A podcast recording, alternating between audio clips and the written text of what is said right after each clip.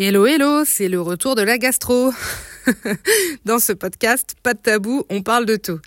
L'épidémie revient chaque hiver avec son lot de symptômes bien désagréables et après on ose me demander pourquoi je préfère l'été. Lorsque l'on a une gastro-entérite, déjà on essaie de pas trop le dire. Chers collègues, j'ai un léger rhume, je suis un peu patraque. En réalité, vous vous videz dans tous les sens, c'est un véritable calvaire et vos chers collègues le savent très bien. Prends un coca, tu vas voir, ça va te faire du bien. Et si Martine de la Conta avait raison? Le problème principal de cette inflammation qui touche l'estomac et les intestins, c'est la déshydratation. Vous éliminez trop rapidement l'eau, le sucre et les minéraux de votre organisme. Le coca étant majoritairement composé d'eau et de sucre, il pourrait compenser ces pertes. Votre corps s'épuise à lutter contre la gastro et il a donc besoin de sucre. Autrement dit, si vous prenez un coca pour vous soulager, ne le prenez pas light et consommez-le en quantité raisonnable. Parce que le coca, c'est loin d'être une boisson miracle contre la gastro.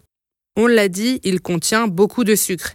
Et quand notre corps en reçoit trop dans le sang, il essaie d'éliminer plus rapidement le glucose en augmentant la production d'urine et le risque, eh bien, c'est de se déshydrater. Le coca contient des sels minéraux, à savoir le sodium et le potassium, c'est bien, plutôt bénéfique même, mais il n'en apporte pas assez pour votre organisme.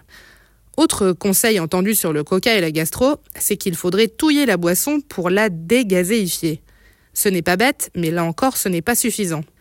Le gaz contenu dans les sodas va obliger votre estomac à travailler davantage. Donc, vous en buvez pour éviter de vomir, mais les contractions gastriques, elles, peuvent vous faire vomir. Pas le bon plan. Enfin, il est conseillé de boire du coca à température ambiante, parce que consommer une boisson trop fraîche accélère un peu plus le transit et c'est exactement ce qu'on veut éviter pendant une gastro. En résumé, l'idée de boire un coca tiède et sans bulle, 1. ce n'est pas vraiment efficace contre la gastro, 2. c'est juste immonde à boire. Les solutions de réhydratation vendues en pharmacie seront bien plus efficaces.